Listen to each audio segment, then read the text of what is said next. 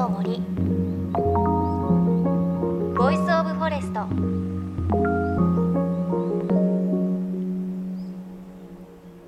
おはようございます。高橋真理恵です。朝晩ね寒く感じる日増えてきましたよね。ただこの時期よく我が家買うフルーツリンゴなんですがこの時期からリンゴ美味しくなってきますよね。で先日長野県にリンゴ農家さんの取材に行ってきました。長野県の長沼という地域で去年の台風19号で千曲川がね氾濫した影響ですごく被害が大きかった地域です。ちょうど台風から1ヶ月後ぐらいに私も取材で伺ったんですが本当に皆さん泥をかぶってているんだけど赤く実っているリンゴを見てね農家さんすごく悔しいなって言っていた言葉が大変印象的でまあそれから1年してまた取材で伺ったんですが根こそぎ倒れてしまった木もあってその木どうしたんですかって伺ったらその木もよっこいしょと立て直してもう一回木に植えたら今年見事に5月にリンゴの花が綺麗に咲いてもうねたくさん実ってるということでリンゴは丈夫だよ見事に復活したよということをおっしゃっていました。まあ甘くて美味しかったです。今ちょうどリンゴの秋映えっていうのが出ていてこの後シナノゴールドとかシナノスイートっていうのが出てくるそうなんですがもし皆さんねスーパーで信州のりんご見たら本当に美味しいのでぜひぜひ手に取っていただきたいと思います。さあ JFN38 局を結んでお送りします。命の森 Voice of Forest。今週は先週に引き続き哺乳動物学者今泉忠明さんのお話です。今泉さんが最近監修された新しい本もっと訳あって絶滅しました。この本でも紹介されている過去から現在までの地球から絶滅してしまった生き物たちそして絶滅どころか繁栄を勝ち取った生き物たちのストーリーを教えていただきます。JFN38 局をネットしてお送りします。命の森 Voice of Forest。今日も最後までお付き合いください。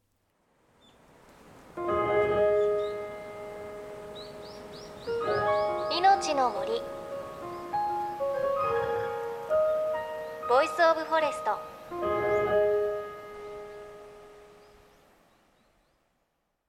高橋真理恵がお送りしています。命の森 Voice of Forest。今週も先週に引き続きこの方にお話を伺います。哺乳動物学者の今泉忠明さんです。今泉さん今週もよろしくお願いします、はい、しますさあ改めてですが大ベストセラー残念な生き物辞典の監修でもおなじみです。で今回は今泉さんが新たに監修を務めた本訳あって絶滅しましたシリーズ第3弾。もっと訳あって絶滅しました。こちらをベースにお話を伺っています。であの先生この本は、はい、絶滅しそうな生き物もご紹介されていて、はい、例えば冷蔵庫の性能が良くなって絶滅しそうというのがあるんですが、これはどういうことですか？これはですね、えー、まあ主に魚関係一番はクロマグロ、はい、クロマグロというのはあれは泳ぎ続けてないと死んじゃう魚ええ、で体温高いんですね。体温が高い、はい、魚では珍しい。体温が高いということは釣り上げるとじきに腐る。傷む、はいはいええ、で、えー、これを冷蔵庫で保管するようになって急速冷凍漁船に積んでるわけです、はい、そうするといくら取っても OK ね、前は一本釣りでやってたの、ええ、で一本釣れたらもうそれが市場行って。っていう。そんなに保存が効かないからですね、はい、そうです。保存が効かないから、え、今は冷凍庫に投げ込んでおけばいくらでもだから取れるだけ取るということで絶滅が心配されてるんですね。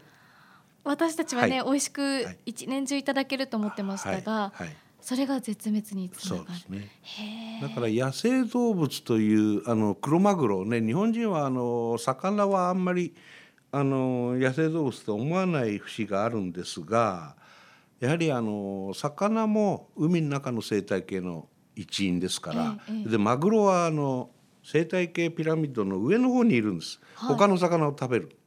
で自分はシャチとかに食べられる。そういう立場にいる、え、でそれを取っちゃうとやっぱりそこが崩れてくる。だから近畿大、はいえー、黒マグロを養殖してるんですね、完全養殖。だからああいう方向にこれからは行くんだろうなと思ってるんですね。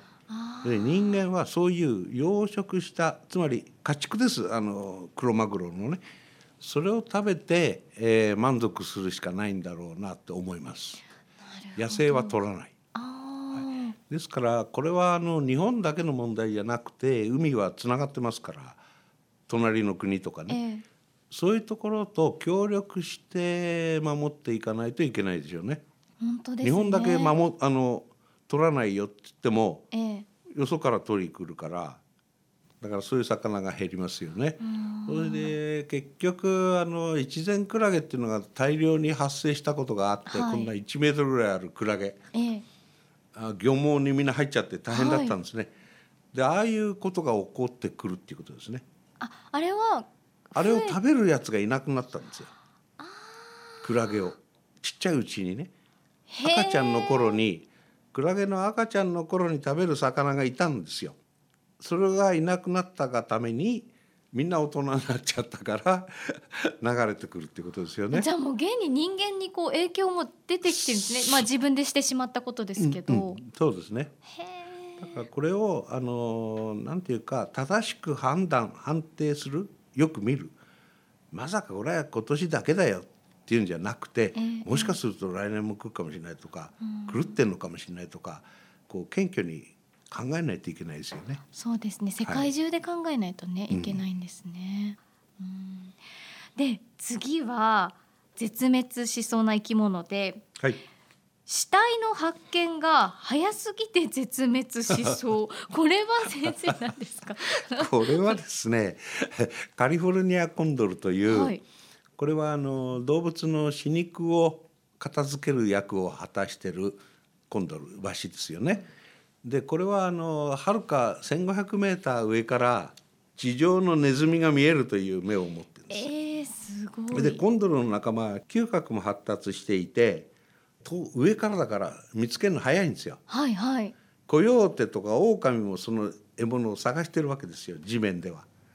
でも上から見てる方が早い。ええでその死肉というのが鹿とか、えー、野生の羊ビッグホーンとかねそういったものを人間が散弾銃とかライフル銃で撃つわけですね、はい、ハンティング。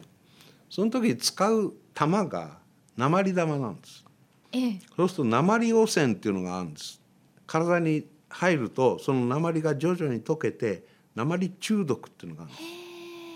それで動物をいち早く食べるから、はい、コヨーテやなんかに行く前に食べちゃうからカリフォルニアコンドルが被害者になったっていうことですよね。じゃあその鉛中毒のお肉を食べて、うん、それが害となって死んじゃう。そうです嗅覚が良かったり目が良すぎてだけれどでも でもやっぱりその鉛って考えると 人の手が加わっちゃってるんですね。そう、ね、じゃなくて普通に自然死っていうか、まあ、他の獲物に狩られてとかだったら、そうならないわけですもんね。はい、え絶滅しそうなんですかもうそれで？もうほとんどで4話ぐらいまで減ったんじゃないですか？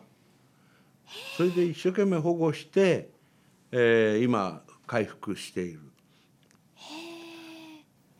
あとあの絶滅ではなくて、はい、その正反対の繁栄した生き物これもこちらの本では取り上げていて、はい、例えばカラスで好奇心が強く繁栄って書いてあるんですが、はい、カラスはそうなんですか？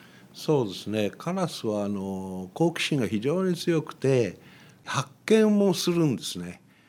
例えば硬い木の実硬い貝殻これは車に引かせればいいやとかね、はいはい、置いて、えー、で車がこう脇通っちゃうと置き直すんですよね。はい、あの引かれるところにくるみとかを置き直してますよね。はい、はいはい非常にその好奇心が強くてそれを自分の食べ物に関してですけどちゃんと割らせるそういう能力があるんですね。だからカラスは大繁栄。行動して進化をした結果なんですねあれはね、ね、カラスの。だからこれは人間のマナーのバロメーターですよね。ゴミ出しのね。確かに。え、せ今泉さんの本見ると、はい、カラスのページで滑り台滑っそう。滑り台も読んで滑るんですか、はい、空中回転とかね。あの大回転。あの鉄棒で大車輪？あれもやるカラスカラスって。それはなんでやる？遊びです。へえだから一般に知能の高い動物は遊ぶって言うんですけどまあカラスも知能高い。うちの近くで「オーライオーライ」っていうカラスがいてたまに飛んできて聞こえて、うんうん、気のせいかなって思うんですけどあれ多分真似してます？そう。あやっぱり覚えるんです。他の言うそうですよね、うん、だけどあのね怖いのは神社の灯明ろうそくですね。火のついた、ええ、あれを持って飛んでいくんですよ。山火事が起こったことがあるんです。京都で。火ついたまま、うん。うん、それでポンとあっちから落とすわけ。それで山火事になったことがあるって言うんです。それから保育園の石鹸ね、はいはい、こう網に入って水道のとこ置いた、えー、あれを持っていくやつがいると 誰だってカメラをかけといたらカラスが犯人だったとか、えー、見てて覚えるんですね、うん、あ人がやってる行動とか、そうわすごい。で自分も人がいなくなると来てやるんです。見てると面白いですカラスは。ね、なんかそういえばスイカを入れてるカラスとか カードをね使ってるカラスとかもね テレビでやってたのでそうかそれだけ好奇心が。巣に巣にハンガー使うんですよね。ね？ね？ありますよね上見るとね。そうするとねワイシャツかなんかかけてあるとそれ外していくんですよ。すごい。外して針金だけ持っていくんですよ。いらんだワイシャツもうちょっと経ったら他のに掛け替えて持っていくかもしれないね。すごい親切になっちゃって。そう。いや面白いですね、カラス。賢いです。へえ、はい。なんかそうやって思うとちょっと愛着が。そうね。ね。あんまり嫌っちゃいけないですね。本当ですね、はい、命の森 Voice of Forest。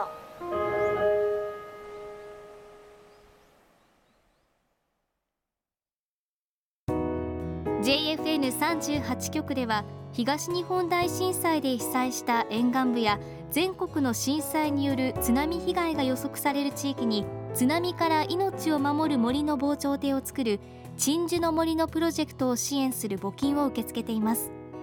この命を守る森づくりに取り組んでいる AIG 損保は中小企業のリスクにフォーカスした損害保険のラインナップビジネスガードを法人会納税協会会員の皆様に提供しています。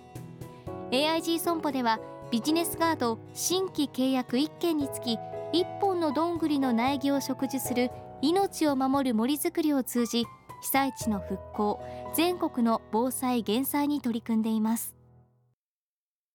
命の森 Voice of Forest。今週は哺乳動物学者の今泉忠明さんにお話を伺いました。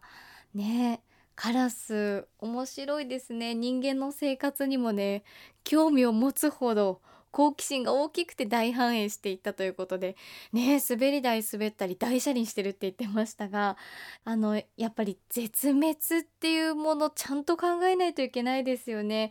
私もマグロ大好きですけれど人が食べたいとかこれが欲しいっていう欲求で絶滅してしまった動物あるいは絶滅してしまいそうな動物がいるということでね当たり前でなんとなく分かってるんですが便利に、ね、なっていくことで生態系を壊してしまうことにつながることがあるこれねちゃんと考えないといけないですよね。ただ人間はこうレッドリストに載った動物ですとかそういったものを保護するそういった活動謙虚になることもできるのでああやっぱそういった活動大事だなって思いましたし、まあ、マグロとかそういうもので言うと今泉さんおっしゃってました養殖っっていうものですよね。近代のクロマグロの養殖もそうですしうなぎも実はねレッドリストに載ってますけれどうなぎの養殖もだいぶ確立されてきて美味しい養殖のうなぎもたくさんありますからこういったことをねちゃんとこういろいろなこう絶滅しそうな私たちが食べているものでできるものは養殖に変えていったりするそういう活動も必要なんだなという感じがしました。ね、あとはこういったものが一国日本だけでも頑張ってはダメで世界中で頑張んないといけないということも理解しましたし今泉さんの本を読んでいるとそういったことが楽しく理解できたり新しい気づきがあったりするのでお子さんもねすごく読みやすいので是非チェックしていただければというふうに思いますダイヤモンド社から出ている今泉さん監修の本もっと訳あって絶滅しました。ぜひチェックしてみてください。来週も今泉さんのお話続きをお届けしていきます。さあそして番組ではあなたの身近な森についてメッセージお待ちしています。メッセージは番組ウェブサイトからお寄せください。命の森 Voice of Forest。お相手は高橋真理恵でした。この番組は AIG 損保の協力でお送りしました。命の森。 Voice of Forest。